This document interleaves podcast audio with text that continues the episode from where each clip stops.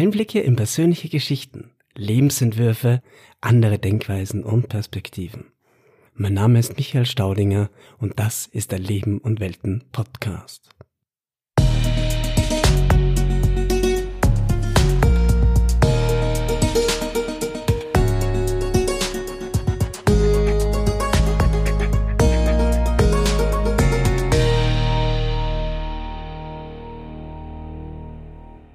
Willkommen zu einer Zusatzfolge von Leben und Welten zum Thema Roma und Sinti. Heute mit Michael Achan, der im Rahmen seiner Diplomarbeit seines Ethnologiestudiums rund ein Jahr in La Mina im Roma-Ghetto in Barcelona verbracht hat und dabei tiefe Einblicke in eine spannende Kultur sammeln konnte. So viel mal in aller Kürze. Den Rest wird uns Michael selbst erzählen. Aber bevor es nun losgeht, noch eine kurze Werbung in eigener Sache. Mal vorweg für alle, die Leben und Welten noch nicht kennen. Der Leben und Welten Podcast verfolgt das Ziel, Einblicke in persönliche Geschichten, Perspektiven und unbekannte Lebenswelten zu liefern. Ergänzend dazu gibt es den Weltfremd Blog und die Bilderserie Spuren auf Instagram. Ein weiteres Projekt, das aus Leben und Welten entstanden ist, ist Nachklang. Das hat er sich zur Aufgabe gemacht, sich den Biografien jener Menschen zu widmen, die uns nahestehen. Wenn du zum Beispiel in die Lebensgeschichte deiner Eltern, Großeltern oder andere dir nahestehenden Menschen eintauchen und diese für dich und nachfolgende Generationen hörbar erhalten möchtest, begleite ich und das Team von Nachklang dich dabei, dies festzuhalten. Als hörbare Sammlung von Lebensgeschichten erzählt von dem Menschen, der sie erlebt hat. Quasi wie ein Fotoalbum zum Anhören. Nähere Informationen zu allem rund um den Leben und Welten Podcast findest du auf der Podcast Homepage unter www.nach-klang.at. Aber jetzt genug der einführenden und wärmenden Worte. Ab nach Lamina. Ich wünsche dir viel Vergnügen bei meinem Gespräch mit Michael Acher.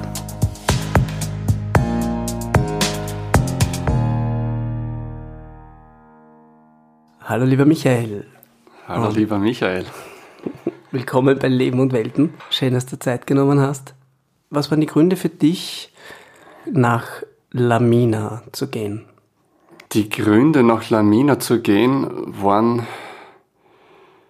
vorerst einmal gar nicht so vorhanden, nach Lamina zu gehen, weil, wie ich mich für das Thema entschieden habe, Roma, habe ich von Lamina noch überhaupt nichts gewusst. Mhm. Da habe ich noch nicht einmal gewusst, dass ich nach Spanien gehe. Äh, da habe ich nur gewusst, ich möchte was mit Roma machen welche Fragestellung sowieso schwierig. Ich bin ein sehr stark, wie man sagt, induktiver Typ. Das heißt, einer, der mal ins Feld eingeht, was ihn gefühlsmäßig hinzieht und im Zuge des Feldforschungsgeschehens dann seine Fragestellung entwickelt. Ich bin sowieso ein spontaner Mensch, so von dem her. Ja, ich genau. kurz, kurz einhaken. Feld wie würdest du, was würdest du als Feld bezeichnen? Das wird, wird jetzt wahrscheinlich öfters fallen. Ja, genau, Forschungsfeld. Ja. Mhm. Und, Und, Fragestellung, nur für diejenigen, die nicht wissen, wie man im wissenschaftlichen Kontext an eine Arbeit herangeht, eine Forschungsfrage, eine Frage ist essentiell für eine wissenschaftliche Arbeit. Das ist das Zentrale, ja. Genau. Weil um die herum stellt man dann das entsprechende Forschungsfeld dar oder analysiert. Ja.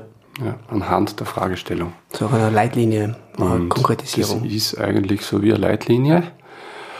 Ja, um das herum entwickelt man dann auch Hypothesen und eigene Aussagen. Ja. Und das ist dann auch das, was für mich im Verschriftlichungsprozess das Lustvolle war. Ja, wenn ich zu eigenen Schlüssen gekommen bin, weil da dann der kreative Aspekt reingekommen ist genau, was sich in, im Laufe deiner Zeit auch in Lamina quasi entwickelt hat. Also das war nicht nur die Reise dorthin und dein Sein dort, sondern auch der Weg zur Forschungsfrage war ja ein Prozess. Also wie du das auch in deinem Buch beschreibst. Voll. Ein ja. Prozess, der viel Geduld braucht hat, viel Vertrauen, ja. weil es lang braucht hat, bis ich zur Forschungsfrage, zu entzündenden gekommen ja. bin. Gehen wir nochmal zurück zu, zu, den Anfängen. Genau, du hast gesagt, am Anfang hast, war, der, war der nicht klar, dass du nach, nach Spanien gehst, nach Barcelona und Lamina mhm. war da gar nicht bekannt. Also wie hat sich das mhm. da hinentwickelt? Da möchte ich gar nicht zu viel drauf eingehen. Ich war bei ungarischen Roma, ähm, habe dort gesehen, ziemliches Elend. Mir war das zu viel Elend. Mir war die Trennung zwischen weißer Kultur und Roma-Kultur zu arg. so ein eigenes Roma-Dorf. Dann Öst, das war mir zu arg. Dann habe ich mir Österreich angeschaut, das war mir wiederum zu integriert. Mhm. Das heißt, die waren eigentlich schon mehr assimiliert, die Leute. Das heißt, zu, also für mich halt zu angepasst. Da war, das hat mich dann nicht so zart, nicht so interessiert. Und dann habe ich mir schon gedacht, gell, okay, Flamenco, Spanien, ganz viel Roma dort habe ich dann auch gesehen und und dann habe ich mich halt entschieden für Spanien, weil ich mir gedacht habe, da gibt es ein gutes, intaktes, also nach meinen Vorstellungen intaktes, äh, intakte Roma-Kultur. Ja.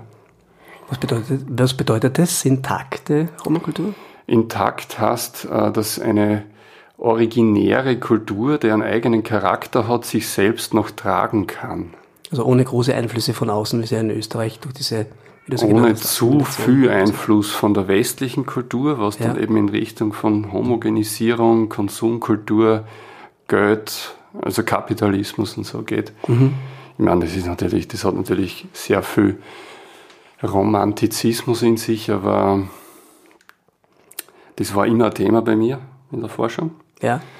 In der Supervision, da war Supervision auch wichtig, dass ich halt dazu tendiert habe, zu einer gewissen Ethno, Ethno-Romantik und äh, eng damit verbunden auch der Wunsch dazuzugehören. Ja. Und selber wieder zum Indigenen zu werden. Was in weiterer Folge eine große Rolle spielen wird, glaube ich, wenn es dann wirklich in die Geschichte geht, die du dort, also in die Zeit geht, die du dort verbracht hast. Ja, das dazu, Gefühl des Dazugehörens oder nicht Dazugehörens. Ja, das ist der ganz der, ja. der emotionale Kern irgendwie gewesen, das Kernthema. Ja. Für mich persönlich. Okay, das heißt, dieses Originäre hat dich dann schlussendlich nach Lamina geführt. Genau, ja, ich bin nach Spanien geflogen, habe ja. noch immer nichts gewusst von Lamina. Aha. Ich bin nach Spanien geflogen mit dem Vorhaben, mit der Uni Barcelona zusammenzuarbeiten und mit denen sich anzuschauen, wie wie Integration funktioniert, mit denen sich anzuschauen, wie eigentlich wie Entwicklungshilfe mit, mit Roma betrieben wird. Mhm. Genau, das wollte ich mir anschauen. Schon lange her. Und es hat nicht funktioniert, es waren aus verschiedenen Gründen. Äh, und nach drei Monaten WG-Leben in der Stadt und eben versuchen, mit der Uni auf gleich zu kommen, äh, habe ich das aufgeben und bin, habe in der Zeit erst erfahren, dass es ein Roma-Ghetto am Stadtrand von Barcelona gibt. Aha. Und weil es gibt auch andere Ansiedlungen in der, also Konzentrationen in der Stadt, ja, die habe ich vorher am Schirm gehabt. Und dann ist da von dem wüden Ghetto erfahren, das richtig berüchtigt war. Das heißt, Leute in der U-Bahn, die mich wirklich, mit denen ich über das geredet habe, erzählt habe, und die dann ganz schockiert waren und gemeint haben, ich komme da in Unterhosen wieder zurück ja. und sonst nichts. Ja, voll arg. Also was schon mal wahrscheinlich sehr von Beginn an sehr deutlich gemacht hat, was für eine gesellschaftliche Kluft eigentlich herrscht und Ausgrenzung mhm. oder was für ein Bild nach außen hin. Eh klassisch, also ja, eh klassisch. in einer anderen Form, aber im Grunde gleich wie in Ungarn. Mhm. Die, die Marginalisierung. Ja. ja. Auch dort voll, volle Kanne. Aber das hat auch wieder positive Seiten gehabt. Für dich jetzt in dem Sinn, weil das ja. Eben Stichwort Originalität, ne? Und so, ja. ja. Eigene Republica de la Mina nennen sie sie ja. Aha. Haben sie ja selber gesagt. Also eine, Mit eigenen als, Regeln, bis ja. in die 90er Jahre nicht einmal Polizeistation dort, komplett die eigene. Also die haben auf sich selber geschaut und sie ihre Konflikte selber ausgemacht. Ja, da ruft dann keiner die Polizei. Aber mittlerweile ist es halt auch schon anders. Und wie ist dann die Entscheidung zustande gekommen, dass du wirklich dort ins, ins, ins Feld gehst? Was, waren so, was war so dieser zentrale Punkt? Der erste, die erste Fahrt nach Lamina. Ja.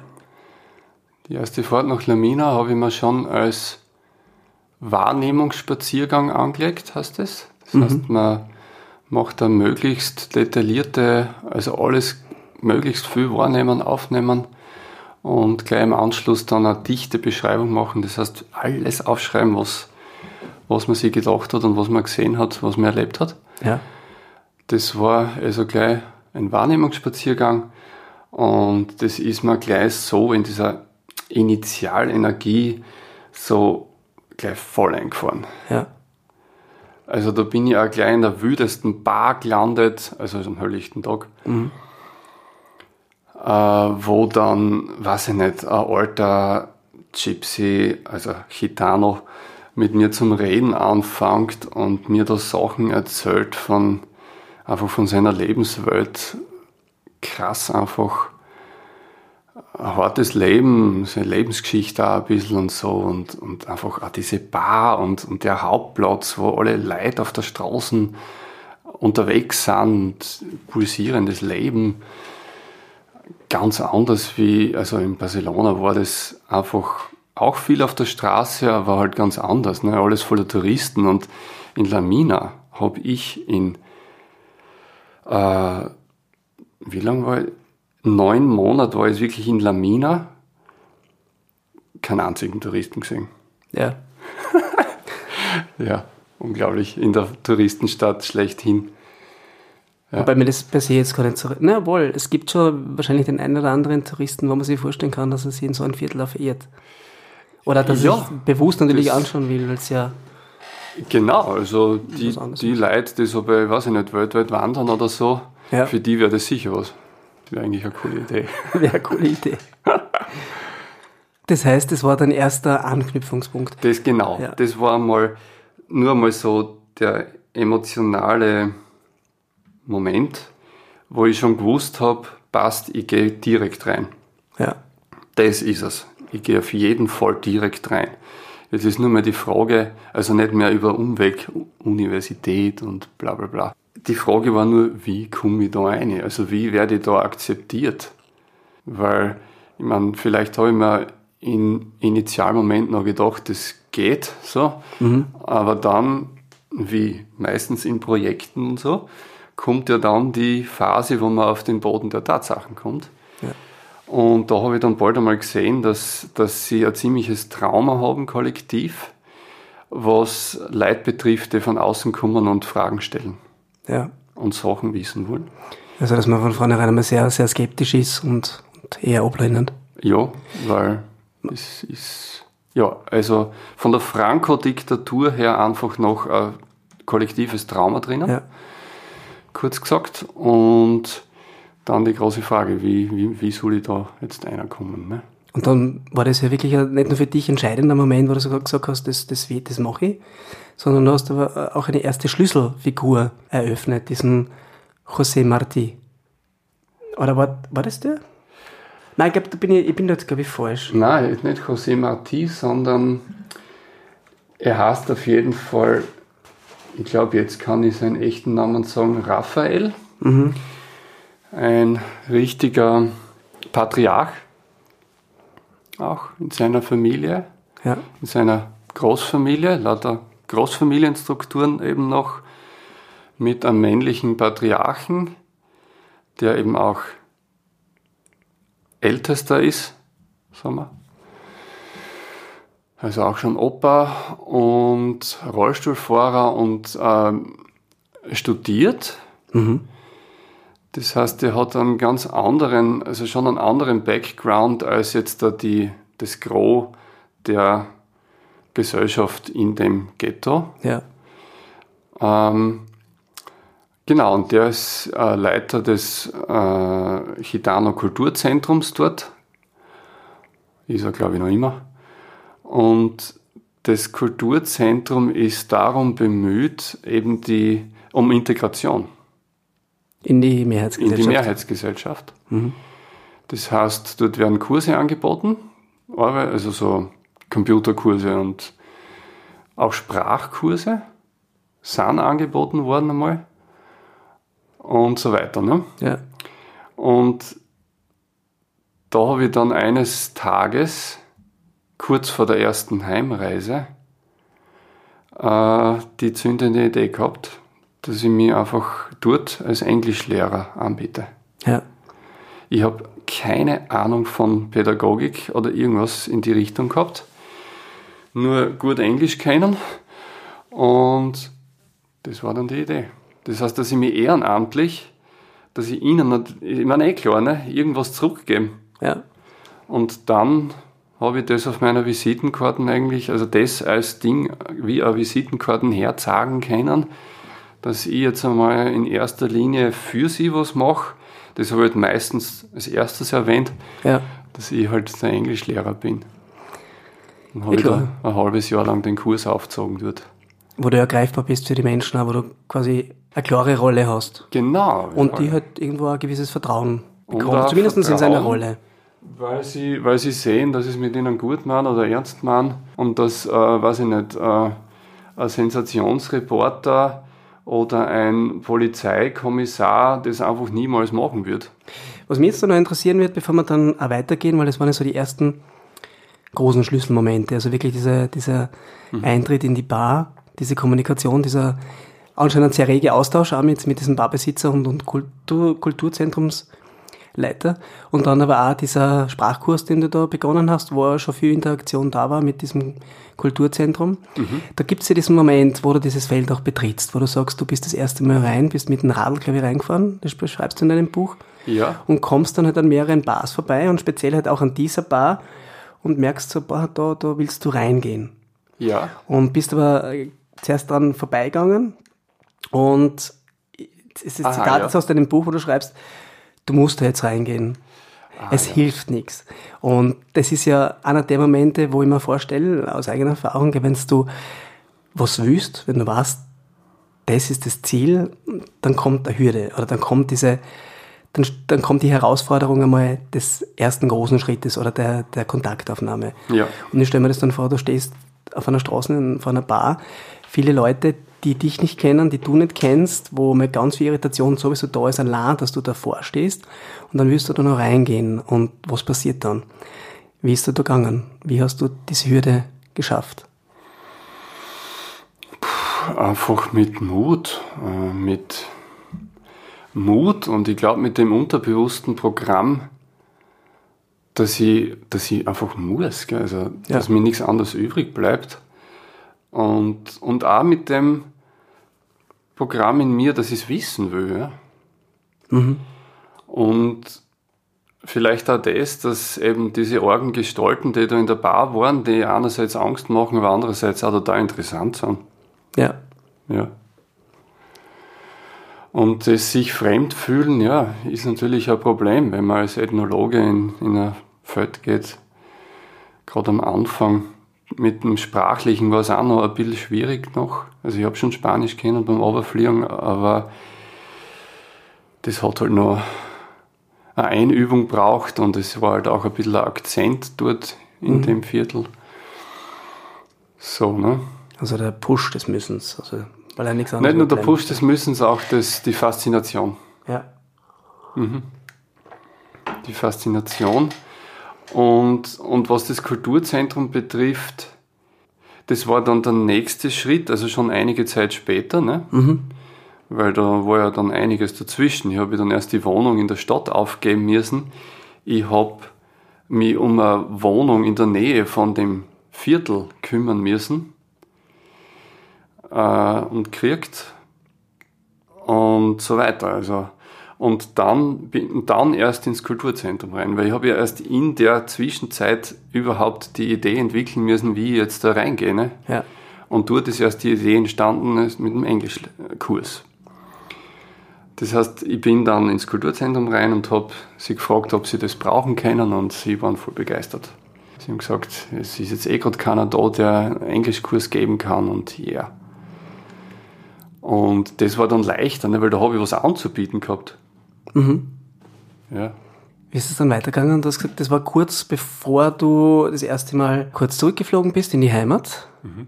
Und Genau.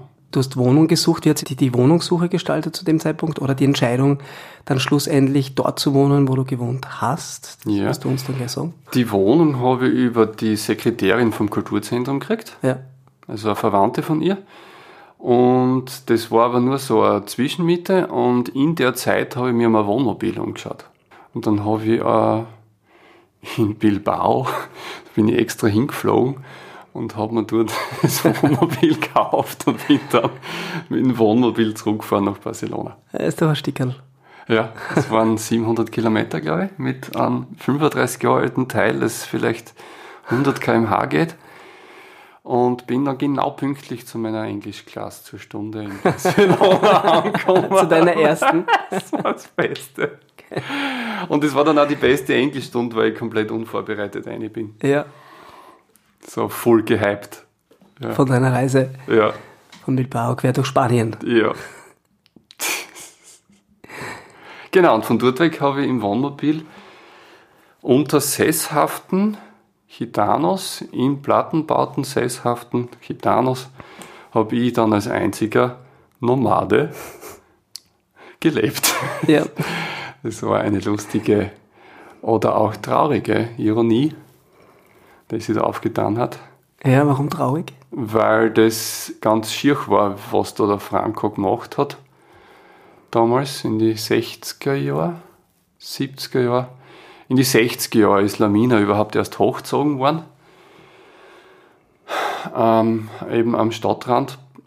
Und da waren die, die Gypsies noch in, in, in wilden, wie so, also man würde sagen Slums, also so Ansiedlungen über die Stadt verteilt.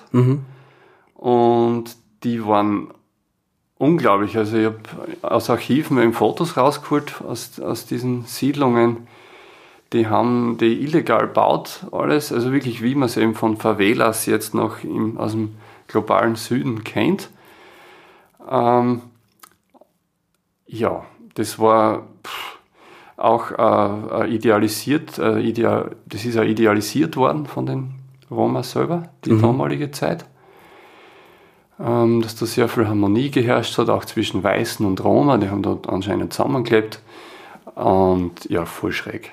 Und der liebe General Franco hat die dann alle abreißen lassen, wie dann Lamina fertig war und sie alle in, die, in den Plattenbau gesteckt. Und das war natürlich ein riesiger Schock und ein kollektives Trauma, eine Entwurzelung, äh, das die nicht zu unterschätzen ist. Ja. Ja, Lam- zu, ja. ja. Lamina hat sich natürlich viel von, von einem gewissen Charme, also aus meiner Sicht halt Charme oder halt Originalität bewahrt, trotzdem. Und deshalb war da ja auch noch ein schönes Feld zu beackern für mich. ja, Ja, wie du es dir gewünscht hast. ja genau so. Ja, und Franco ist ja mitunter, ich meine, ich weiß nicht, ich glaube, Rom, also Roma sind ja über die Geschichte hinweg immer, immer irgendwo ausgegrenzt worden, verfolgt worden. Es hat, gab ja eine Zeit im Mittelalter, wo sie vogelfrei waren. Und das hat bedeutet, dass einfach Mord an einem Roma nicht geahndet wurde. Also das ist ja über die Geschichte hinweg schon ein, ein kollektives Trauma, das sie schon seit Jahrhunderten auch mitnehmen. Gell? Und gerade über Franco ist ja das Bild wahrscheinlich noch ein bisschen verhärtet worden, dieses Bild eines faulen, kriminellen, ungefährlichen Romas. Ja, genau, der schädlich ist für den Volkskörper. Ja. Ja. Gut. Ja, das heißt, du hast dich dann wiedergefunden in deinem Wohnmobil zwischen den Plattenbauten. Zwischen den Plattenbauten wild geparkt. Offiziell war erlaubt drei Tage parken an einem normalen Parkplatz und Ja. ich bin sechs Monate dort gestanden an einem Parkplatz. Habe noch versucht, es mit den Behörden zu klären und im Endeffekt hat sich herausgestellt, dass es eh geht. Also es ist schon, da war schon einmal zu spüren, ne, dass, dass da die, die Obrigkeit und der Staat noch immer weniger Zugriff hat als jetzt äh, in der normalen Stadt. Ja. Und das war eben das Coole, ne? dass, dass ich mich aussetze, dass ich Risiken eingehe und dadurch also Grenzen auslote und da, Ja. dann, da zeigen sie dann die Sachen. Ja? Ja, deine Grenzen, oder? Weil das hat, hat dich das nicht herausgefordert? Das Auch Leben. Wohnmobil an der Straße? Ja, sicher, ne? wenn man, wenn man, es ist eine Exponiertheit gewesen, die nicht so ohne war.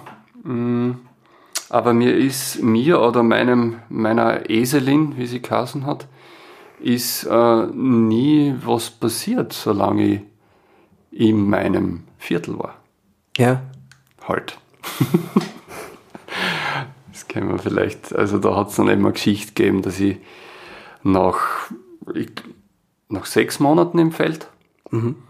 wo nie was war, wo ich also wirklich diese Blechkisten äh, mit einem einfachen Schloss zugesperrt habe, zehn Tage nach Österreich geflogen bin oder sogar, ich war zwischendurch einen Monat weg und da ist nie was gewesen. Ja. Einmal war es ein bisschen rot angemahlen, so, aber es ist nie, es ist nie wirklich was passiert. Ja, und dann bin ich halt eines Nächtens, wie, wie ach, ich habe öfters die Schnauze voll gehabt von Lamina natürlich. Auch, weil, ja, das können wir auch noch drüber reden. Äh, bin ich einmal an den nahe gelegenen Strand gefahren, um dort eine Nacht zu verbringen. Und da bin ich dann am nächsten Vormittag, also am nächsten Vormittag, wie ich dann einmal weg war vom Wohnmobil, ist dann eine eine kleine Bande mhm. eingebrochen und hat mir ziemlich viel gestohlen. Ja. Also voll arg. Da gehe ich einen, eine Nacht, einen Vormittag aus meinem, wie sagt man, aus meinem Nest oder aus meine Aficionados, meine Schirmherren vielleicht, oder mein Schirmviertel gehe ich raus mhm. und, und kriegst die volle Watschen. Das heißt, rausgegangen bist du, du bist mit deinem Wohnmobil rausgefahren? nur an den Strand gefahren, der war 500 Meter entfernt, aber nicht mehr Lamina. Ja. Das heißt, im Prinzip, klingt, für mich klingt das ein bisschen nach einem Protektorat. Also wie du genau sagst, ein Schutzviertel. Genau so. Klar. Protektorat, ja. das mir gar nicht klar war, dass es das gibt. Aha. Bis dorthin und da wieder. Ich bin rausgegangen, ich habe eine Grenze überschritten und habe ganz viel gesehen. Ja. Das heißt, das ist, das ist passiert. Ich bin an meine Grenzen geführt worden. Ich war, war am Überlegen aufzugeben, weil es waren beide Laptops weg. Es war zum Glück noch ein Großteil vom Feldforschungstagebuch da. Ähm, genau, und, und bin dann an dem Tag, äh, haben dann meine besten Freunde, also aus dem Umfeld vom Kulturzentrum, äh, das eben mitgekriegt. Ich habe es auch am Rande erzählt oder ich war halt auch voll fertig und sie haben es halt einfach mitgekriegt. Gell? Und haben sie ganz cool gegeben und haben halt gesagt, aha, ja, gut, scheiße, äh, ja, wir, sind, wir, wir gehen jetzt an den Strand, aber wir, die waren halt gerade ja. weg zum Boden, so auf die Art. Ne? Das heißt, ich habe mir da jetzt auch keine Hoffnungen gemacht, großartig. Ich bin halt, ich habe halt einfach bei der Polizeistation gemeldet und wie man es da halt so macht. Ne? Mhm. Und nichts Großartiges gedacht. Und ähm, dann war ich unterwegs, ich weiß nicht, ich habe dann noch länger bei der Polizeistation zum Tun gehabt oder so und bin dann am Abend zum Wohnmobil zurückgekommen und dann ist der Rucksack, ist mein Rucksack auf einmal wieder mittendrin im Wohnmobil gelegen. Ah, okay. Ich habe es überhaupt nicht packt, gell? ich habe schon gedacht, Alter, habe ich den jetzt übersehen? Es wäre ultra peinlich gewesen. Ähm, und dann hat sich herausgestellt, dass dann habe ich gecheckt, okay, das, mir sind Sachen zurückgegeben worden. Okay. Mir sind alle Sachen, die am Schwarzmarkt nichts wert waren, zurückgegeben worden. Und habe dann schon gewusst, irgendwie muss da der Vasilio damit zu tun haben. Und dann bin ich zu seiner Bar, weil der Bruder des Kulturzentrumschefs war ein unglaublicher Typ und er hat eine eigene Bar gehabt. Und das war für mich so der soziale Mittelpunkt, Treffpunkt und dort bin ich dann eben hin. Das war ein bisschen so mein, meine Heimat oder mein Anker. Und dann haben sie mich schon mit einem schelmischen Lächeln begrüßt, gell? Weil die Räuberbande, das habe ich schon gewusst, waren osteuropäische Roma. Aha. Also da war ich mir ziemlich sicher. Ich habe das am Kennzeichen gesehen, dass sie halt aus dem Osten waren. Und ich habe sie ja gesehen. Und ich war mir ziemlich sicher, dass es Roma waren. Und ja, und sie haben Connections gehabt. Sie haben äh, so dann, als, als ob es nichts dergleichen täten. Ja. Und äh, haben aber ihre Connections spülen lassen und haben in der Unterwelt recherchiert, also einfach Kontakt aufgenommen und geschaut, wer das war ja. und haben tatsächlich also zu einer Bande, die ja von ganz woanders herkommt, anscheinend einen Connect kriegt. und denen verklickern können, dass gefälligst die Sachen, was eh nichts davon haben, Reisepass und das Ganze, ja. bitte wieder zurückgeben mögen.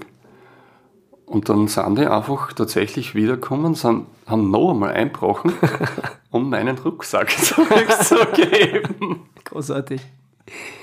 Aber es ist ja ein immenses Vertrauensverhältnis, das da schon, äh, immens, es ist ja ein großes Vertrauensverhältnis, das da schon ein bisschen, das da geherrscht hat, oder? Zwischen, auf, auf irgendeiner Ebene zumindest, zwischen dir und diesem Vasilio zum ja. Beispiel und halt auch dieser Gruppe in dieser Bar, in die du ja in den ersten Monaten ja regelmäßig gegangen bist. Das war eine, du hast das eh gerade gesagt, zentrale Anlaufstelle, die zentrale Anlaufstelle. Ich habe dort. dort mein, das Vertrauen schon noch einmal zusätzlich gewonnen gehabt bei den Leuten, die mir geholfen haben.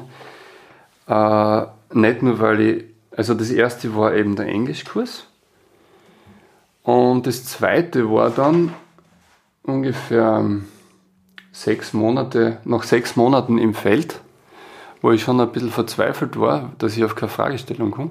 Mhm. Da bin ich nur so diffus um das Thema Integration herumgewabert und, und halt Ethno, eine Ethnographie zu machen. Das heißt, ein, ein Bild dieser Kultur zu kriegen. Ja. Aber das war viel zu allgemein noch.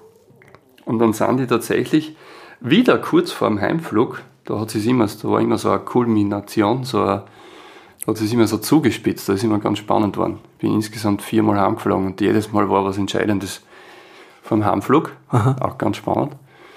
Und vor dem zweiten Heimflug, glaube ich, war das, treten diese Leute an mich heran und fragen mich, ob ich nicht in diese Kirche reingehen mag als Forscher.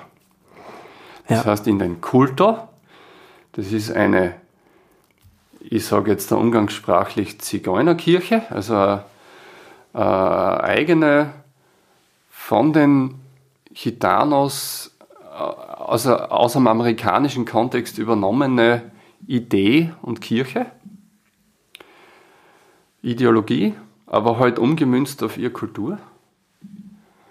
Und diese, also Vasilio und, und Raphael und die Leute, der Kreis, die haben ein Riesenproblem mit diesem Kultor und weil sie sie von dem oder ihre Kultur, die sie zu erhalten versuchen, eben Kulturzentrum, mhm.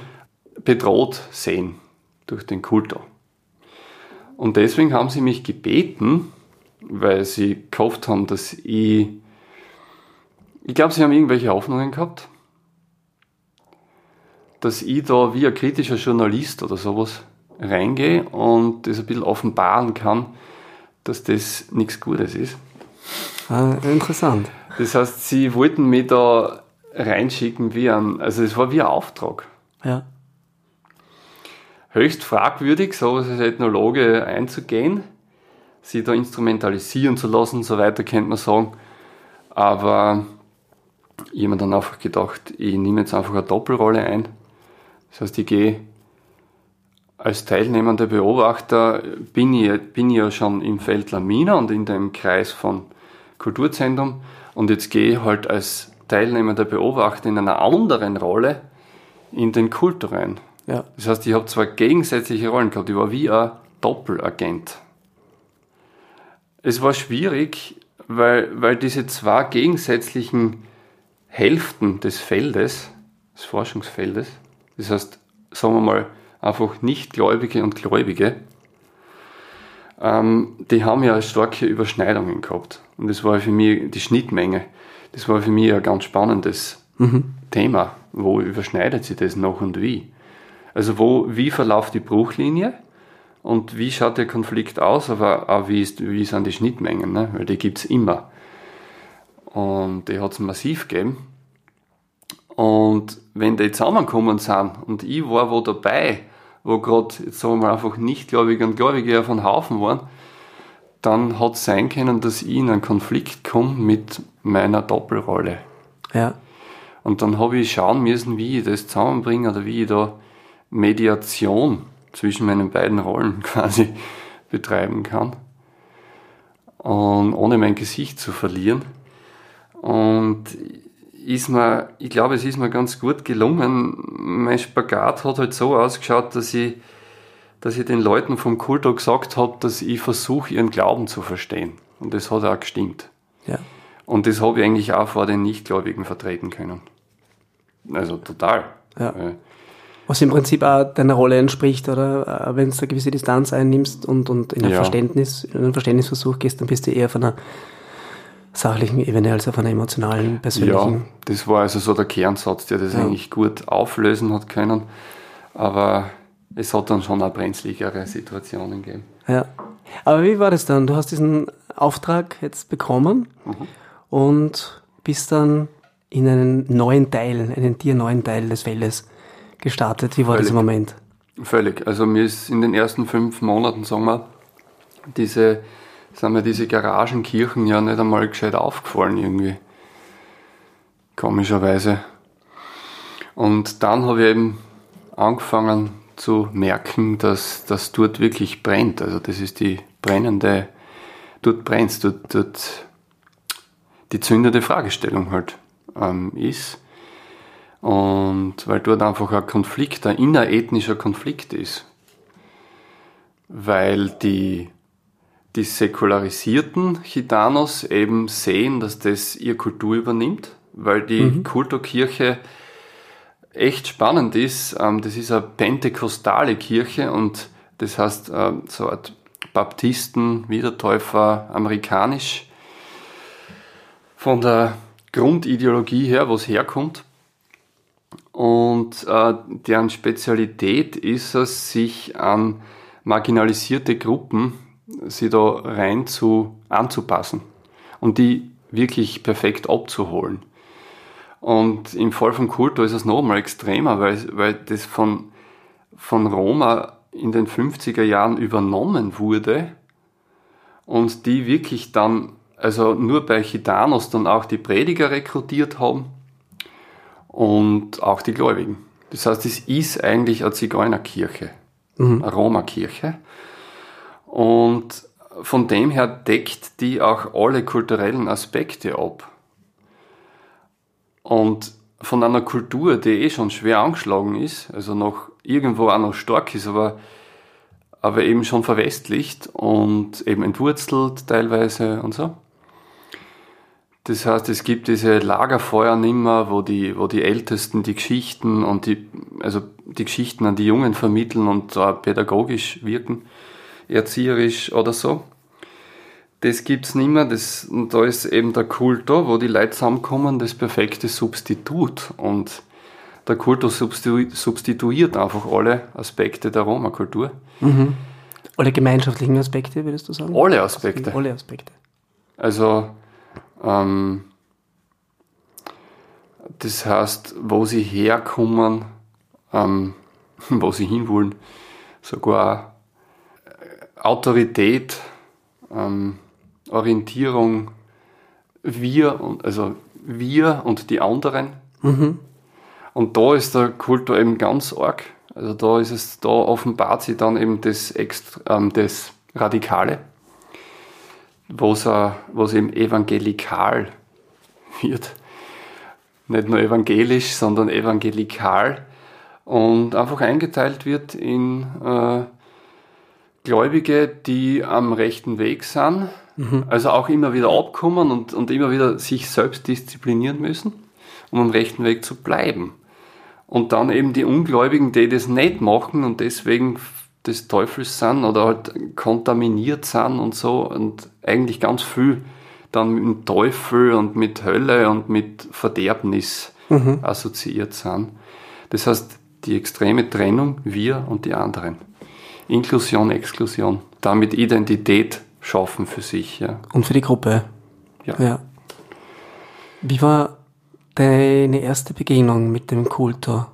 Wie hat sich das gestaltet? Wie, ist das, wie hast du das erlebt?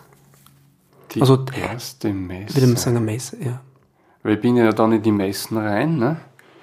habe mir einen Mentor gesucht, den, einen alten, einen über 70-jährigen, den Kiko, mit dem ich schon eine gute Freundschaft gehabt habe. Und mit dem bin ich dann mit rein in die Messe. Und es hat mich halt sehr, sehr beeindruckt. Also diese Hingabe und die fast schon so ekstatische Momente, Aspekt drinnen. Die Lautstärke und auch wie da gepredigt wird, wie lange die Predigt war und, und dass das jeden Tag sein soll.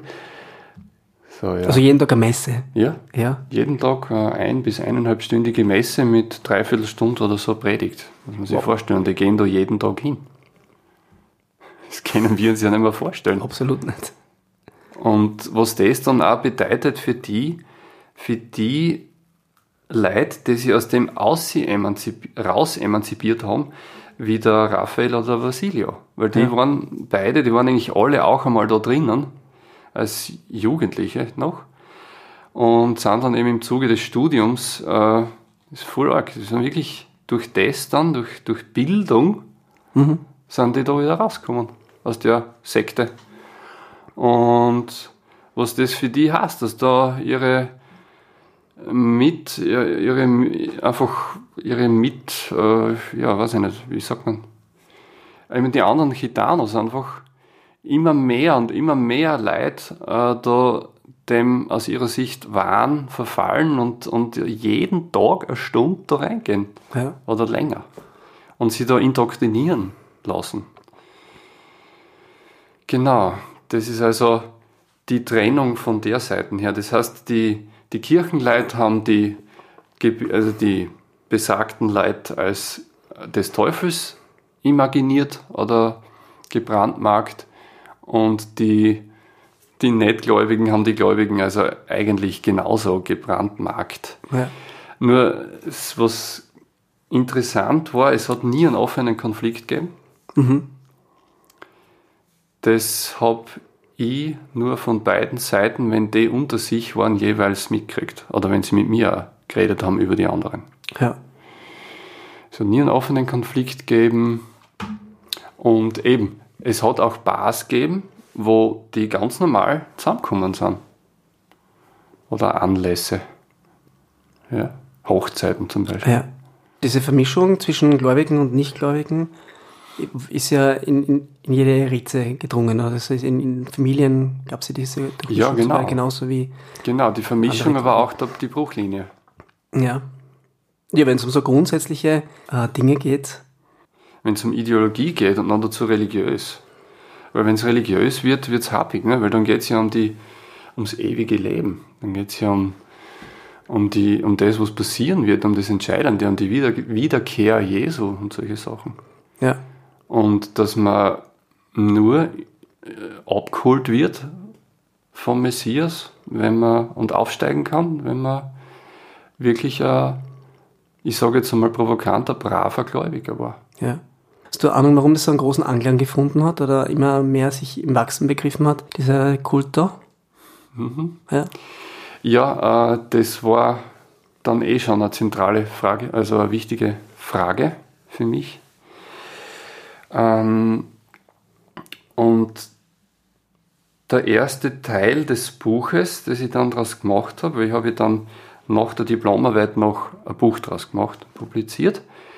Und die, die, die erste Hälfte des Buches ist, ist eine Ethnographie, also eine möglichst ganzheitliche Darstellung der ursprünglich, also sagen wir, traditionellen kulturellen Aspekte der Gitano, der dortigen Gitano-Kultur. Und eben auch, wo sie herkommt, aus diesem, ich sage jetzt einmal, Elendsviertel ist, ist ein total falsches Wort, aus diesen Roma-Siedlungen halt mhm. damals. So, ne? Und das hat den, den, genau, und was dann mit dieser Kultur passiert ist im Laufe der Geschichte und im Laufe der Entwurzelung und Verwestlichung. Mhm. Und das war, ah, das ist auch schon die Erklärung, wo, warum da plötzlich etwas, das an total gegen, das in vielen Sachen einen ganz argen Gegensatz darstellt zur traditionellen Roma-Kultur, ja. wie das überhaupt rein hat können. Weil sie bis dorthin doch sehr resilient waren gegenüber schwersten kollektiven Traumata eben, äh, die sie aber vielleicht noch eher noch zusammengeschweißt hat, ist da jetzt was gekommen, was sie von innen packen hat können. Mhm. Und die Leute innen drinnen, im innersten Kern umdrehen hat können auf Ort. Ich sage jetzt mal, was man jetzt vielleicht so ein zentrales, wo man das auf, dran aufhängen kann, ist die vor Ort Wildheit, Freiheit, ähm, die sich auch im Flamenco abbildet. Wie das gezähmt wird plötzlich von einer religiösen Ideologie, wo man fromm sein muss, wo auch der Flamenco, der in den Messen gespielt worden ist, fromm daherkommt. Total schräg war das für mich. Ne? Wie das passieren kann, ja. Und das kann eben nur passieren, indem eine Kulturerosion da ist in allen Facetten der Kultur, wo also Identität, Zusammenkommen, Tradierung von Werten, Autorität der Alten und so weiter. Und diese Kirche dann genau die Sachen besetzt und umdeutet, religiös umdeutet.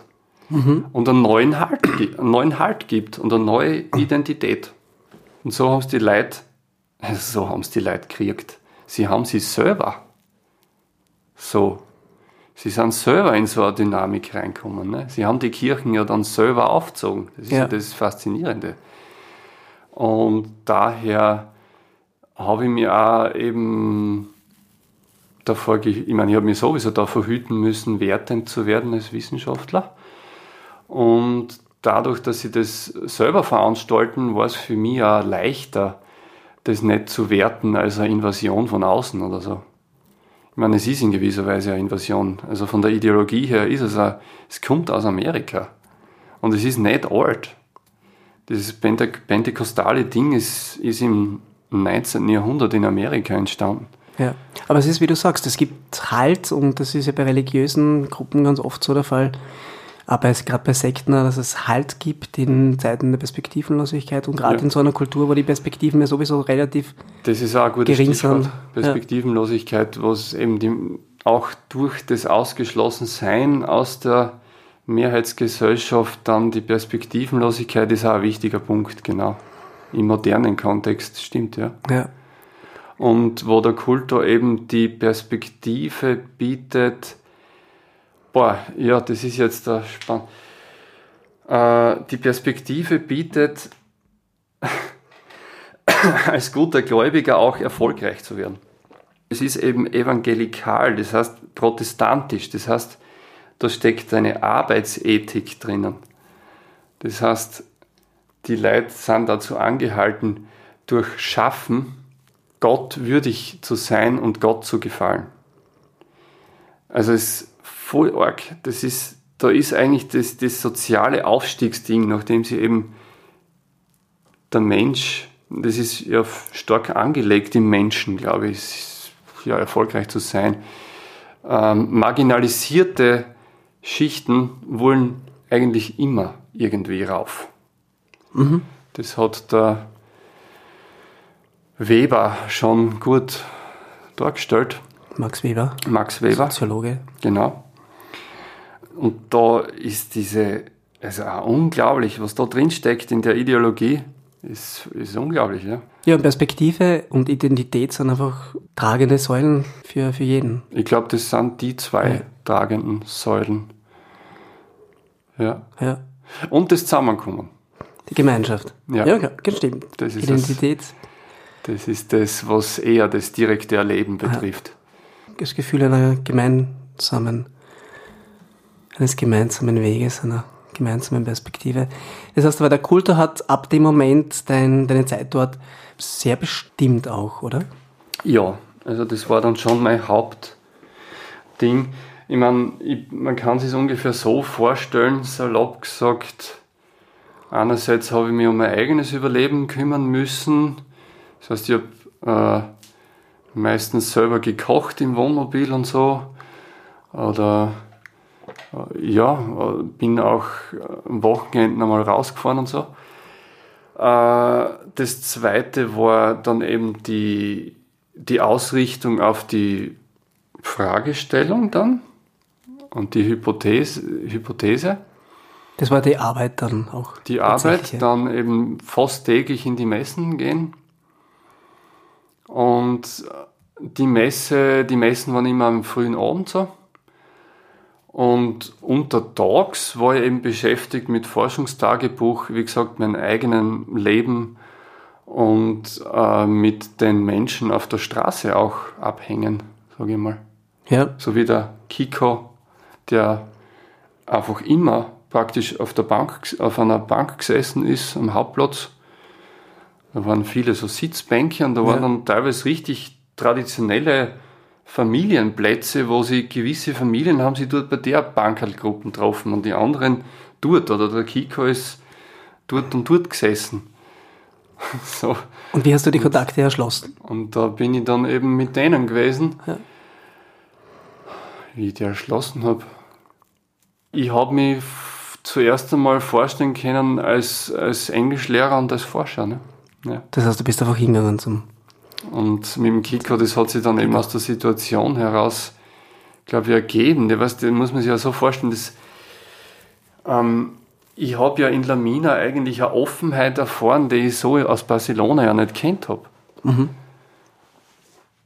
Das heißt, du gehst rein als Fremder und stehst eben vor dieser wüden Bar und überlegst und dann wirst praktisch eingewunken oder so. Ja. ja. Das ist einmal nur exemplarisch gesagt. Oder der Kiko, der dann, der, also die sind einfach sehr offene Leute dort. Das heißt, die scheißen sich nichts auf gut Deutsch und die rennen die einfach an. Was, was ist mit dir so auf die Ordner? Hola! ¿Qué pasa? Ja. So, ja. Was waren für dich so die wichtigsten Beziehungen, die sie in deiner Zeit dort erschlossen haben? Du hast eh schon ein paar genannt.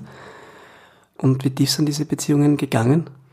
Mit dem Kiko war es ziemlich extrem oder sehr tief. Ähm, der hat sie, er war ein Fall von ein bisschen vereinsamter Patriarch, ja. Familienoberhaupt. Ähm, bisschen aus seiner Sicht ein bisschen gescheitert im Leben, hat er nicht das erreicht, was er wollte, hat er viel Traurigkeit in sich gehabt, der hat er wirklich gewarnt vor mir. Gell? Mhm.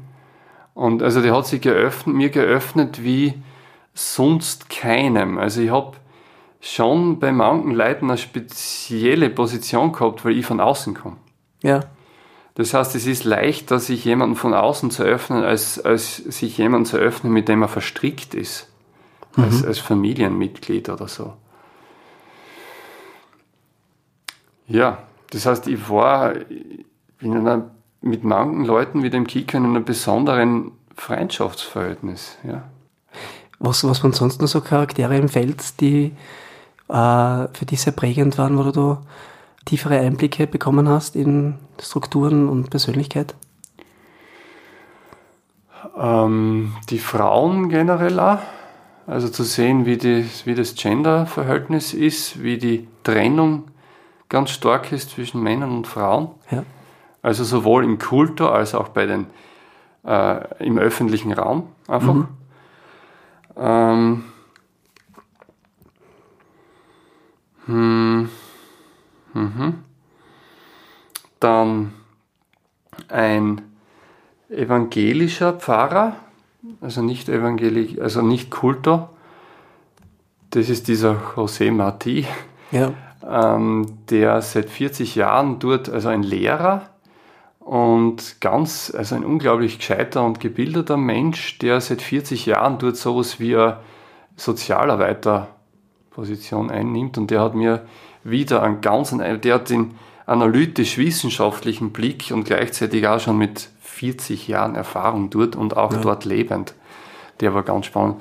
Der hat, auch das, der hat auch ein Archiv gehabt mit den ganzen Fotos von den damaligen Roma-Vierteln und so. Also mhm. von dem habe ich sehr viel Information und Material bezogen. Dann äh, ein, ein altes Paar, das für mich so repräsentiert hat, intakte Familie, sie noch als intakte Autorität da. ähm, voll respektiert im Kulto drinnen, dort super Position und gleichzeitig auch noch traditionelle Werte. Also da haben sie ja in den Menschen Schnittmengen gesagt, mhm. wo ich mich dann teilweise fast nicht mehr auskennt habe. Ja, scheiße, jetzt äh, gerät, fast, gerät fast meine Hypothese der, der, der kulturellen Trennung da ins Wanken so. Weil Plötzlich sich zu viele vereinigt sie das in einem Menschen. Ja. ja.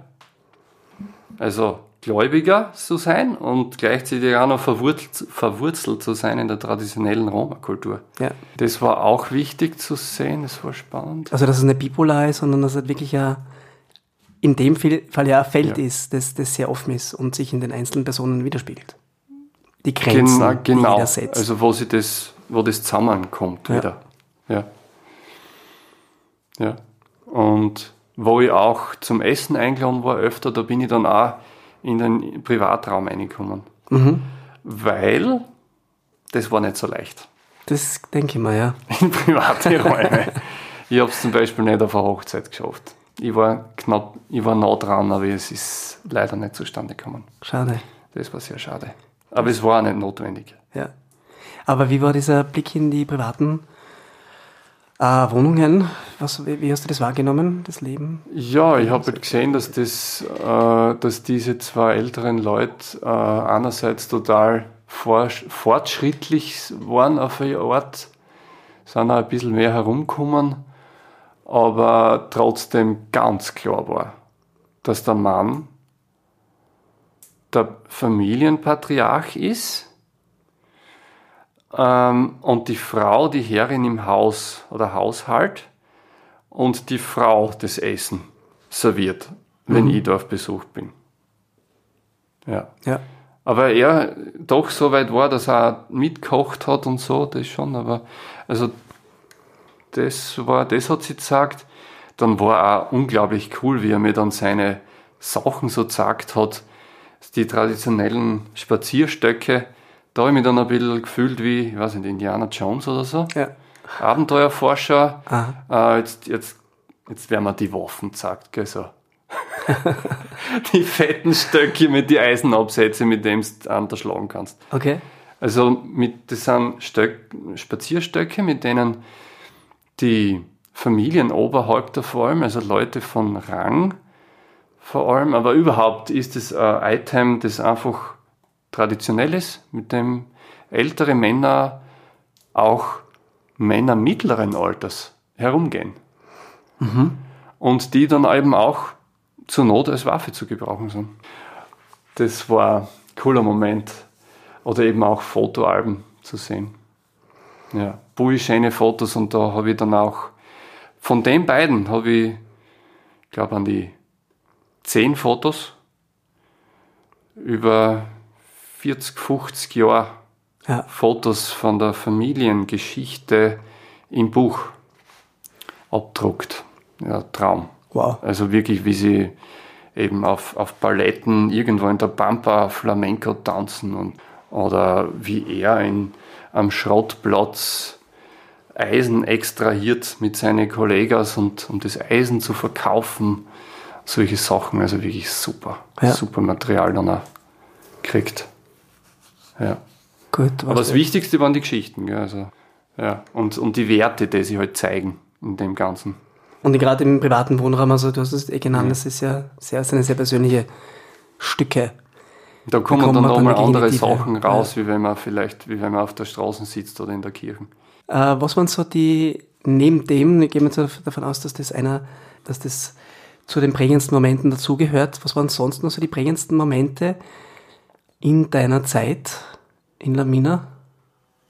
Da könnte ich jetzt eine Geschichte, kurze Geschichte, also ein Feldforschungstagebuch-Eintrag vorlesen. Ich bitte darum. Das ist nämlich vor der letzten Heimreise, kurz vor der letzten Heimreise passiert. Aha, also kurz vor der Verabschiedung. Ja, genau, das war vor der letzten, ja genau, also das war am, am, am letzten Abend vor dem Heimflug. Genau. Und zwar war das, ähm, hat es in der Kirche eine Untergruppe gegeben, von Jugendlichen. Das heißt, die Kirchen hat das auch implementiert gehabt, einfach eigene Jugendgruppen, wo speziell dann Bibelstunden angeboten werden, wo halt die, die jungen Leute da eingeführt werden und halt erzogen, ja. sagen wir. Wo die Kirchen auch sozialarbeiterische Sachen übernimmt, weil nämlich Drogen ein starkes Thema natürlich auch, also liegt fast auf der Hand, äh, sind, gewesen sind und die Kirche ähm, auch die Rolle übernommen hat, äh, Leute aus der Sucht in die Hände Gottes zu bringen. Mhm. Okay, und das war, da hat es eigene Messen gegeben, auch von dieser Jugendgruppe, die dann ein Pastor, ein bestimmter Pastor oder zwei übernommen haben. Und die haben einen besonders ekstatischen, also die waren eigentlich besonders stark, weil das immer kleinere Gruppen war und das ist dann oft noch mehr was konsistenter und vielleicht intensiver. Mhm. Da traut man sich, kann man sich vielleicht auch mehr öffnen. Und da habe auch ich mich mehr öffnen können. Weil ich bin teilweise wirklich voll rein. Also, und das glaube ich, sieht man da ganz gut. Ich meine, schon grenzwertig, aber ich lese es jetzt einfach vor. Ich begann zu springen im Kreis, dann alle adressierend, klatschen, lustige Handbewegungen, sie flippten aus, es war großartig. Und der Beginn des liminalen Zustands für alle. Liminal heißt entgrenzt oder ekstatisch vielleicht da. So liminal, dass das Gedächtnis hier nicht mehr ganz chronologisch geht, aber eher qualitativ. Für mich persönlich wichtig die Umarmungen, vor allem mit dem Monkey Bar Jungen. Unglaublich, ich sagte ihm, fürchte dich nicht, es ist alles gut. Jesus ist immer mit dir, mit deiner Familie, mit deiner Zukunft. Und er weinte, also er weinend, gracias. Oder an Pepes Seite singen, großartig etc. Ein Junge lag ausgestreckt am Boden. Und dann war da noch José Domingo, das ist der zuständige Pastor, der es geleitet hat, hat meine Aufmerksamkeit äh, gerufen, intuitiv, da hatte es was, er war in einer eigenartigen, an den Sessel gekauerten Haltung. Der Pastor, bitte, der Leiter. Ich setzte mich neben ihn, hörte ihn flüsternd, tief versunken mit der heiligen Dreifaltigkeit reden. Weiß nicht mehr genau, ich entfernte mich irgendwann wieder und sah ihn dann plötzlich weinend, halb am Sessel, halb am Boden niedergebrochen, hockte mich neben ihn, hielt ihn ein bisschen, und er erwachte regelrecht, regelrecht aus, einem, aus einem in Tränen verloren sein, allein sein, vorher, vorher, in Klammer, vorher irgendwann laut und verzweifelnd betend, Hilf mir, ich bin allein, also zum Heiligen Geist. Er ließ Licht einschalten, holte die Jungs zusammen mit verschwollenem Gesicht, sagte, dass der Heilige Geist mit ihm geredet habe auf neue Art und Weise. Und er hätte ihn, ihn gefragt, willst du Menschenmassen? Sein Drama war nämlich, über die fünf Jahre mit den Jungs nicht genug erreicht zu haben, dass es zu wenige seien.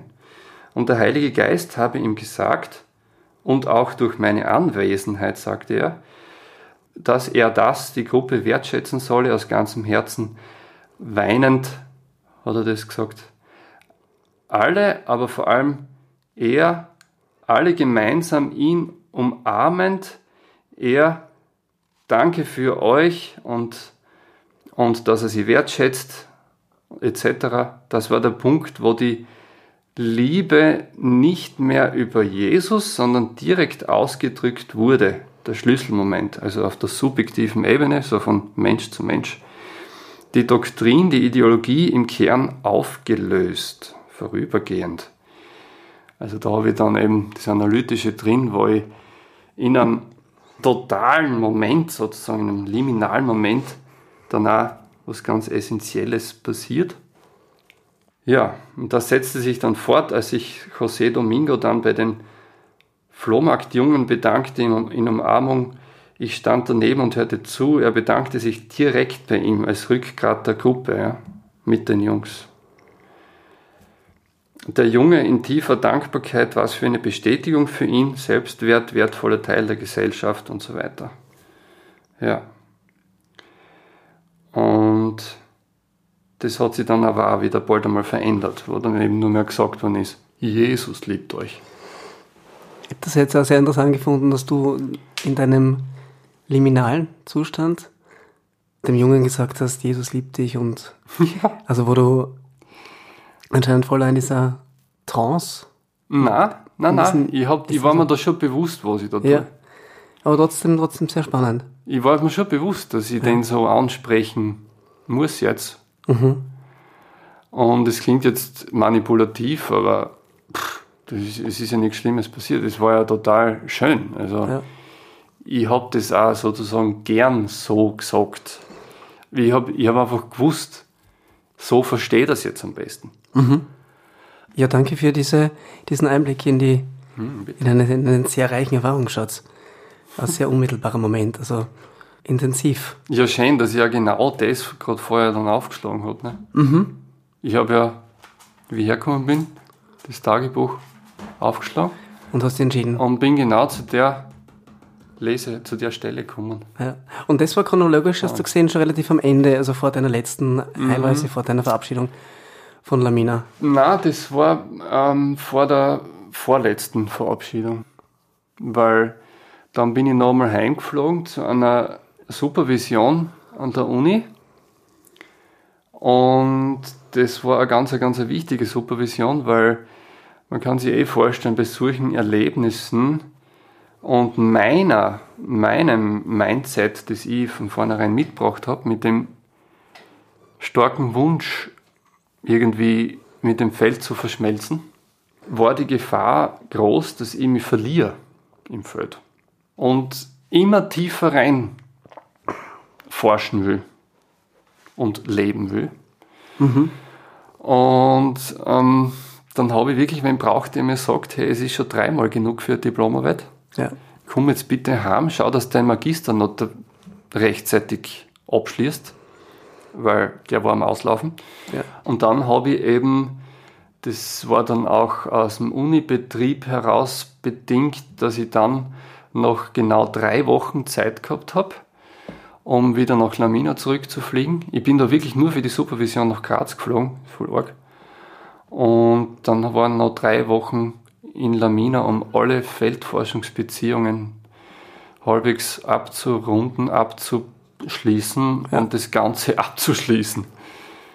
Ja, also, also aus der völligen, fast völligen Verschmelzung, wie gerade vorgelesen, in, in kurzer Zeit dann in die Beendigung zu kommen. Also raus Raus aus dem Feld. Raus aus dem raus Feld und in rein Instanz. ins Verschriftlichen dann. Ja. ja. Noch wieder zurück haben. Aber diese Verschmelzung, das klingt schon sehr unmittelbar. Du hast ja ganz am Anfang gesagt, dieser Wunsch, äh, anerkannt zu werden oder Teil zu sein. Mhm. Und teilweise klingt vieles, was du jetzt sagst, so, als wärst du angenommen worden, als hätte, wäre es bei vielen Menschen sehr viel Vertrauen noch da gewesen dir gegenüber. Aber trotzdem ist man doch irgendwo, kann ich mir vorstellen, auch immer auch der Fremde, der andere von außen. Ja, voll. Wie bist du mit dieser, mit dem umgegangen? Weil du hast gesagt, das ist, was war schon eine große Herausforderung für dich und auch ein Wunsch natürlich, dieses Dazugehören oder wirklich so eintauchen, als wärst du einer dieser Kultur, der du ja de facto nicht bist. Mhm. Wie bist du mit umgegangen? Erstens mit Reflexion. Das ist ein ganz ganz, ein ganz zentrales Ding in der Ethnologie, in der Volkskunde oder Völkerkunde, also vor allem in der qualitativen Forschung. Das heißt, dass man eben nicht statistisch, mathematisch so drauf schaut, mhm.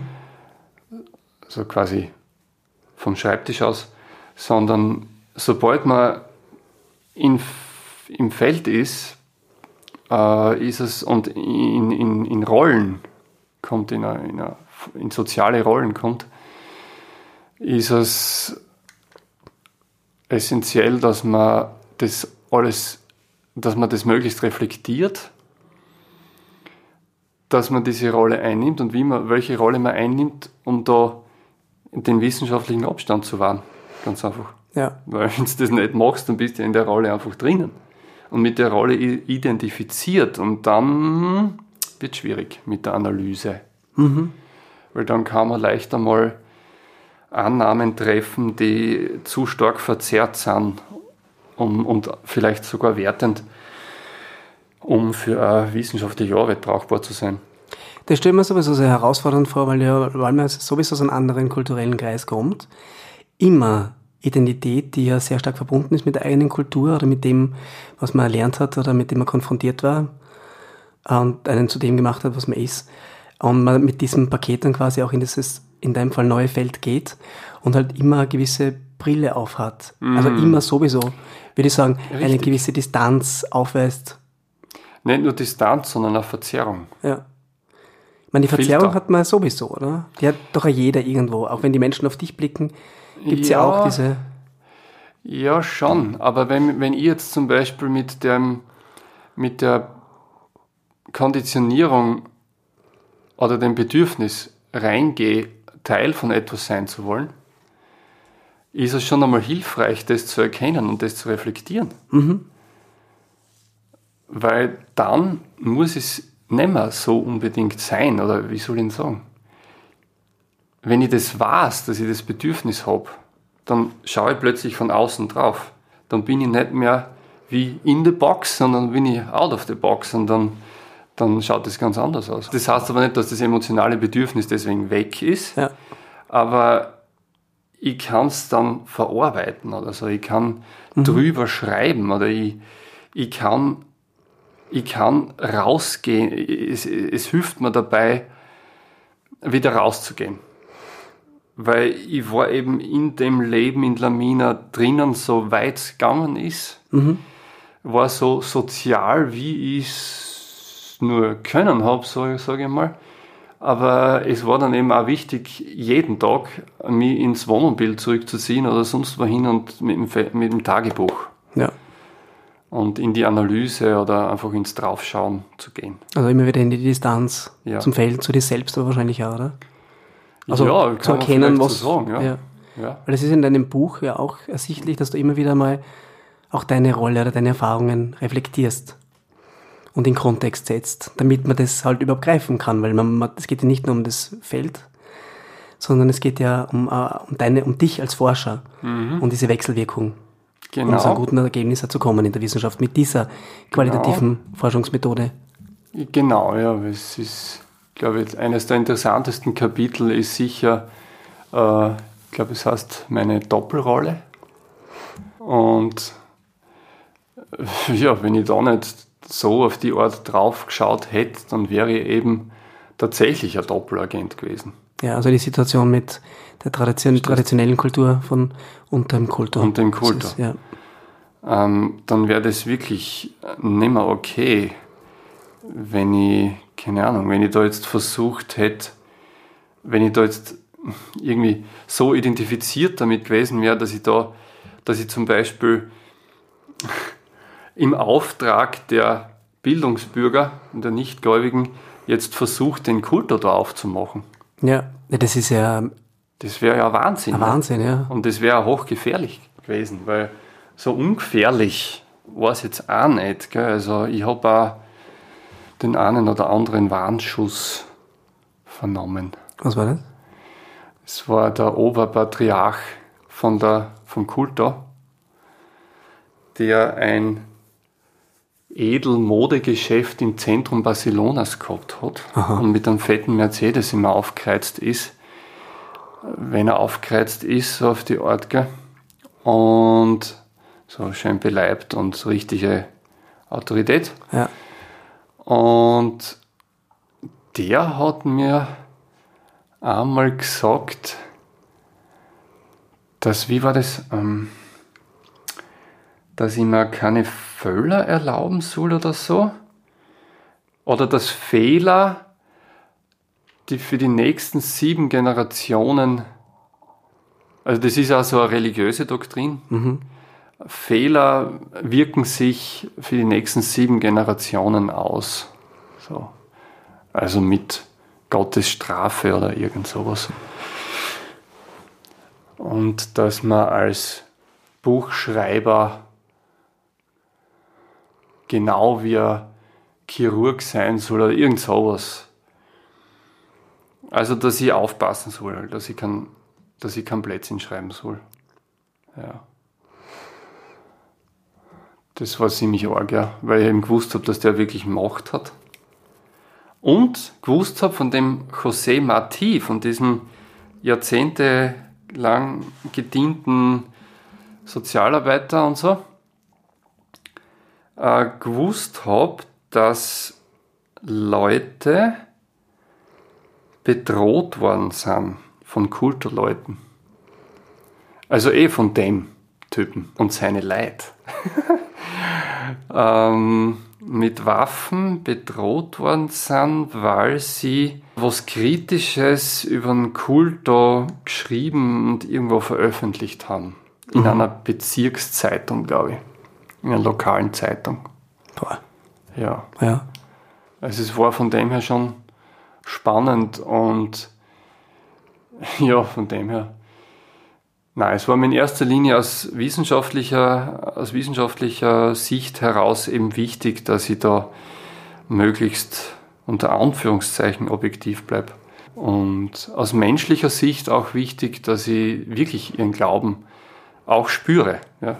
Und aus, aus dem Spüren heraus verstehe. Also das habe ich jetzt nicht nur so gesagt, sondern das war mir schon emotional, eben wieder aus meinem Verschmelzungsbedürfnis heraus, äh, ein Anliegen, dass ich, dass ich in diese gospelartige Ekstase, Ekstase, die es da immer wieder mal gegeben hat, auch in den großen Messen, weil es hat eine große Kirche gegeben, da waren bis zu 300 Leute. Und mhm. da waren meistens auch 300. ja, so, ja, sagen wir mal im Schnitt 100, 200 Leute drinnen, hat es diese Gruppe, diese kollektive Ekstase schon immer wieder mal gegeben, ja, mit Zungenreden und mit Singen und mit äh, so mit tranceartigen Zuständen, mit sogar mit kleinen Wunderheilungen. Mhm. Das hat es alles gegeben und das war für mich total spannend. Also für mich aus meiner, aus meinem spirituellen Background heraus ist da schon sowas wie, äh, also was die als Heiliger Geist übersetzen, ist da, hat da tatsächlich gewirkt, weil vielleicht ist es auch einfach aus den Menschen selber rausgekommen, weil sie eben in so starke Trance gekommen sind. Aber es hat auf jeden Fall sehr viel gemacht und auch mit mir. Also es ist ja nicht so, dass ich da jetzt als Notizblock zückender Forscher bitte da drin gesessen bin. Das hätte ich mir auch nie erlaubt. Ja, das ist ja irgendwie so dieses teilnehmende Beobachten, ja, dass genau, man sich wirklich einfach so reinfallen lässt in so eine Situation. Ich meine, das ist eh schon ein wunderbares Beispiel, dass du vorgelesen hast, dass du mm, die voll einlässt. Das war und, extrem, ja. Und das selbst erfährst, ja, das war. Das war extrem. so extrem, dass ich sogar schon in ihren Worten geredet habe. Mhm. Ähm, aber hat in dem Moment passt. Ansonsten habe ich natürlich immer, und das ist noch wichtig zu sagen, zu ihrer Ideologie habe ich innerlich immer den Abstand gewahrt. Mhm. Es wäre mir im Traum nicht eingefallen, diese Ideologie jemals anzunehmen. Weil das wäre auch schon wieder aus, wissenschaftlicher, aus wissenschaftlichen Standpunkt nicht mehr okay. Ja. Ähm, das ist so dann dieser Kern der, der Person, wo eben die Gläubigen umgepolt durch den Kulto und das ist mir total ferngelegen. Also, was ich da, nach dem, was ich in den Messen mitgekriegt habe, was da an Manipulation passiert und, und eben, wie die Nichtgläubigen selber sagen, wie da die Kultur übernommen wird und so weiter, das, das also ich habe da ein extrem ambivalentes Verhältnis zur Kirchen gehabt. Ich meine, das war, da war Himmel und Hölle wirklich ganz nah beieinander. Ja. Und das heißt, ich habe die Ideologie nicht einmal im Ansatz irgendwie mit der können oder wollen, aber mit dem, was da, ich sage jetzt einmal, spirituell oder auch tiefenpsychologisch und einfach mit den Menschen passiert ist und wie es ihnen auch geholfen hat, das habe ich schon sehr schön gefunden, wenn es echt war. Ja. ja, was heißt echt? Wenn es spürbar war, wenn es ekstatisch war, wenn's, wenn, wenn sie die Menschen durch die Messe, wenn die Menschen durch die Messe mit sich selbst in Verbindung kommen sind. Ich glaube, so, so kann man es sagen. Ja. Mhm.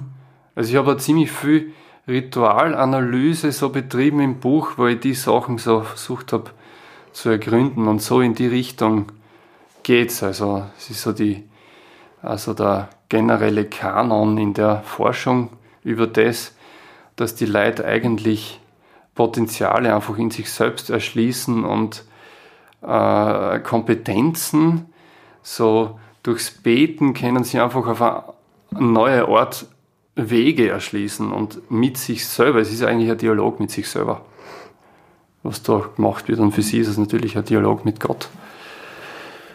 Ja. Und wenn sowas passiert, in den, passiert ist in den Messen und, und so ein Communitas entstanden ist, nach Victor Turner, so, so eine ganz stark, so eine ekstatische Gemeinschaft. Also das ist, das ist für mich, das war, das war ein Highlight. Ja. Dann schauen wir mal kurz so ins Feld zurück, bevor wir zum Ende kommen. Du hast irgendwann einmal relativ am Anfang gesagt, du hast aber die Schnauze voll gehabt und wolltest dann auch mhm. darauf eingehen. Was, was war das, wo du gemerkt hast, für die, es reicht? Wann, wann hast du die Schnauze voll gehabt? Quasi. Immer wieder halt, ne? Das schlechte Essen, immer das Gleiche. Der religiöse Eifer, das ganze Drama. Für mich war das wie ein riesiges Drama. Auch. Ja was sie da abspielt.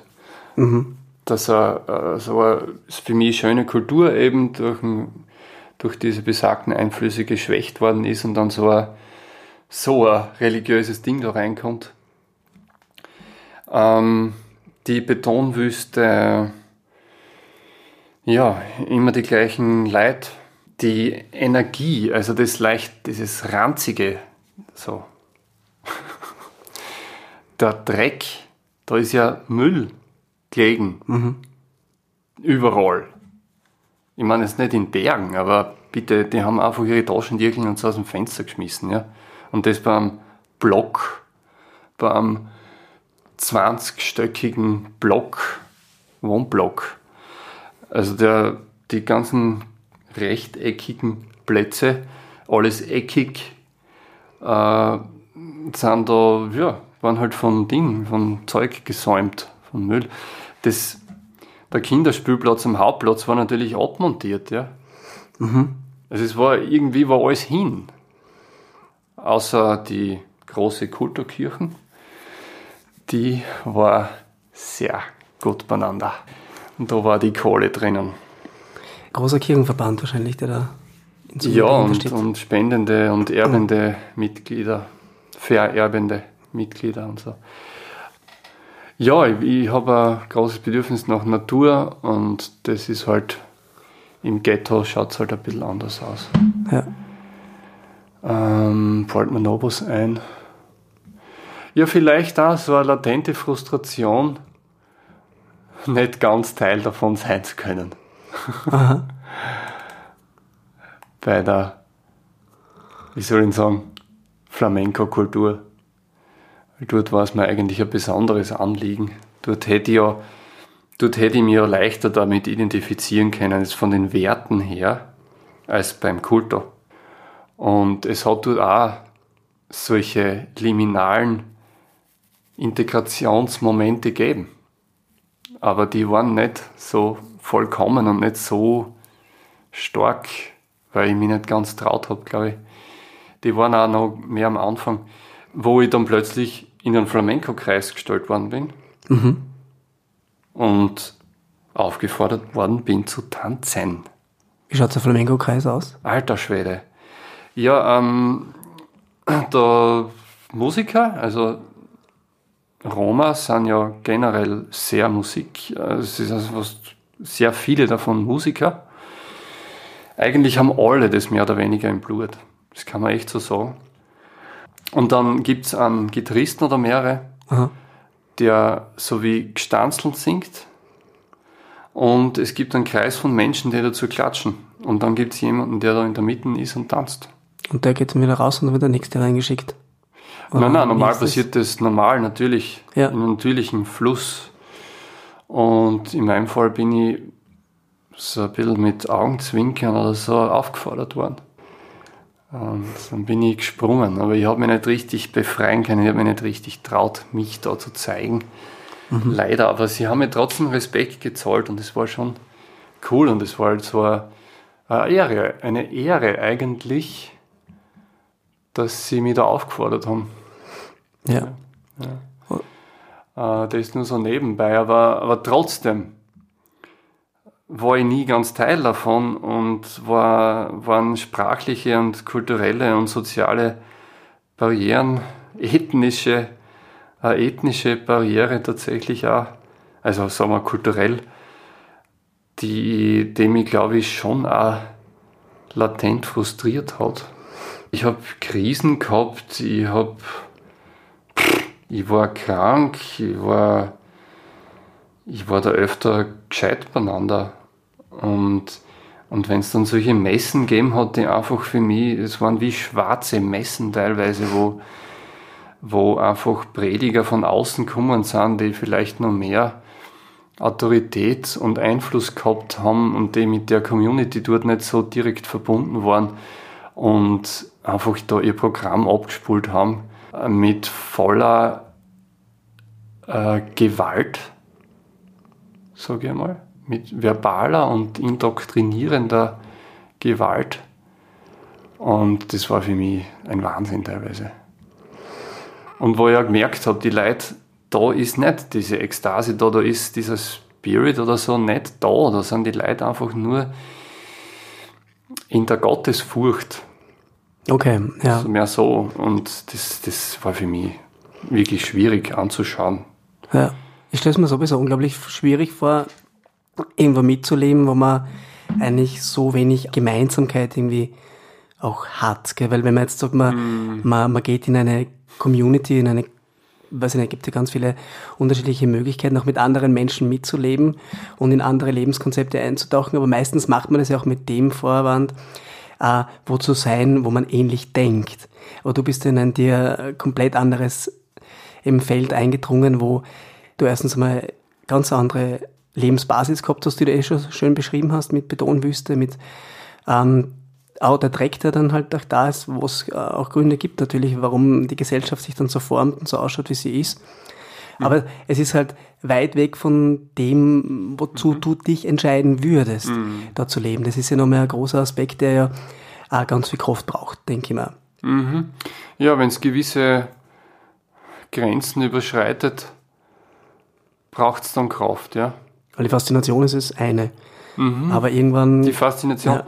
ja. die Faszination, aber auch die, die Forscherrolle. Ja die ist da schon hilfreich. Oder die, die, die innere Abgrenzung als Forscher in gewisser Weise, eben auch von der, von der Doktrin, die ist da schon hilfreich. Aber, aber das waren teilweise wirklich so krasse Settings und Energien und das, das ist für mich persönlich da rote Linien überschritten worden sind. Wenn, wenn da einfach gesagt wird, allen Ernstes, dass, dass die da draußen alle des Teufels sind? Oder, oder jetzt fällt mir kein gutes Beispiel ein.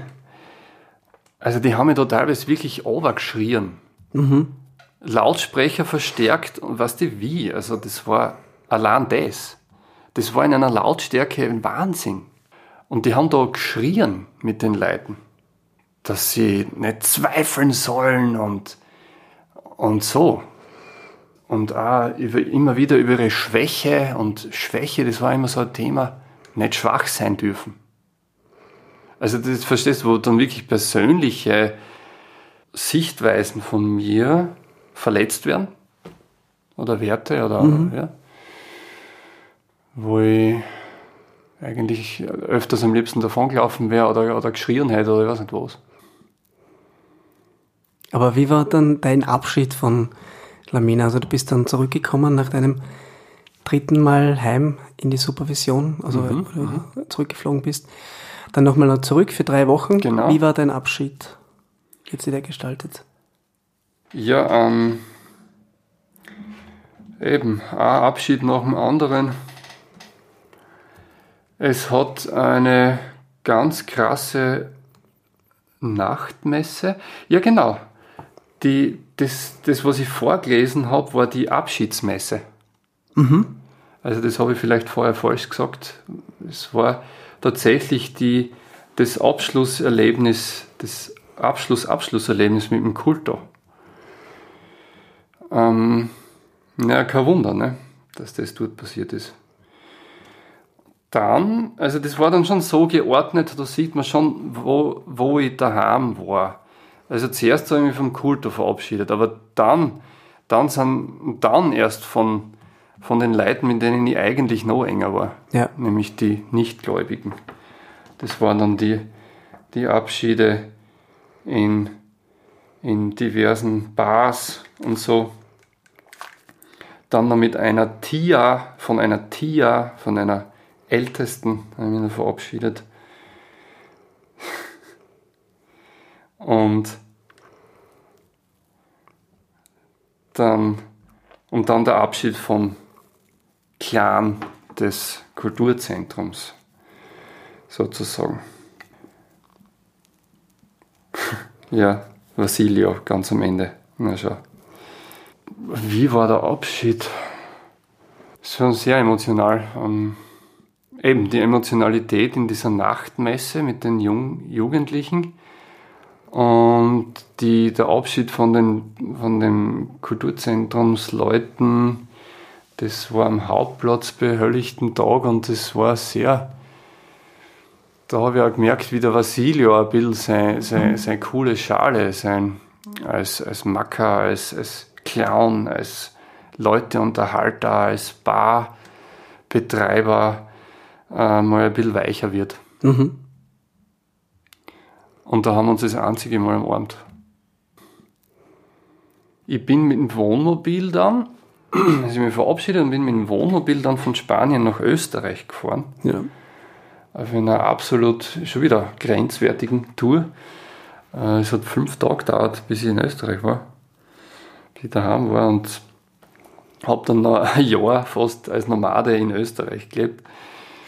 Wenn du jetzt so zurückschaust auf die Zeit von damals, was ist für dich geblieben? Was hast du da mitgenommen aus dieser Zeit? Mm, ein Stück weit mehr erwachsen sein, indem ich das erste Mal mein Leben einen völligen neuen Lebensbeginn gemacht habe oder ein neues Leben angefangen habe. Danach? Nein, äh, durch das Leben dort. Also das war einfach ein neues Leben. Ne? Mhm. Mit allem, was dazugehört.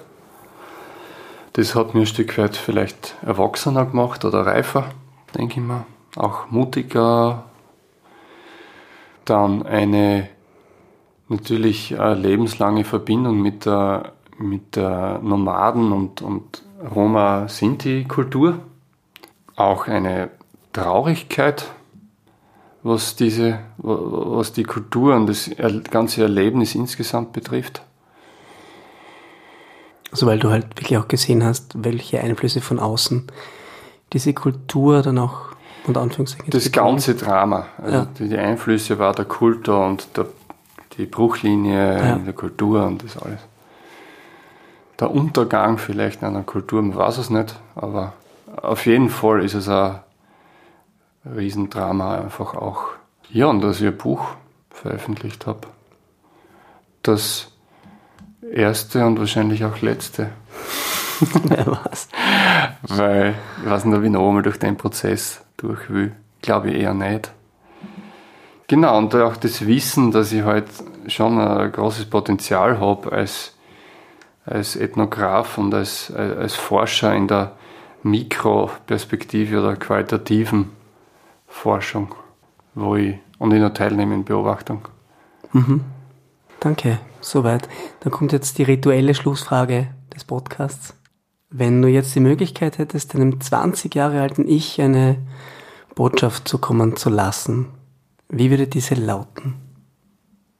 Also das, das Erste, was einfach da war, was ich jetzt aber irgendwie blöd finde, ist Take it easy. Also äh, nimm, nimm die selber nicht so ernst.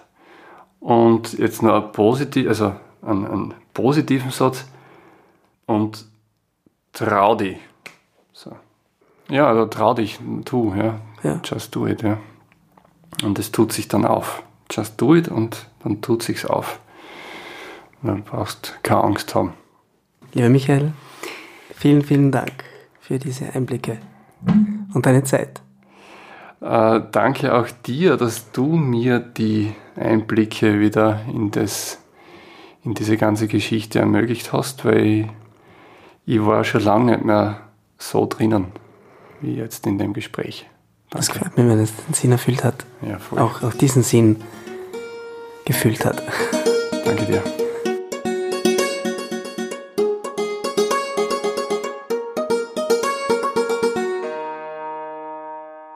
Mehr Informationen zum Podcast findest du wie immer auf der Podcast-Homepage. Diese ist verlinkt in den Shownotes. Wenn euch Leben und Welten gefällt, würde ich mich über eine 5-Sterne-Bewertung auf iTunes freuen. Das hilft dem Podcast dabei, dass auch andere auf ihn aufmerksam werden. Oder besucht uns auf Facebook oder Instagram, gebt uns ein Like, teilt das Post einer eurer Lieblingsfolgen mit euren Freunden, denn auch das ist eine große Unterstützung. Ihr habt Vorschläge für weitere Interviewgäste, dann meldet euch bei mir über die Podcast-Homepage. Ich freue mich darauf, von euch zu lesen. Danke wie immer fürs Dabeisein und Zuhören. Bis zur nächsten Folge von Leben und Welten.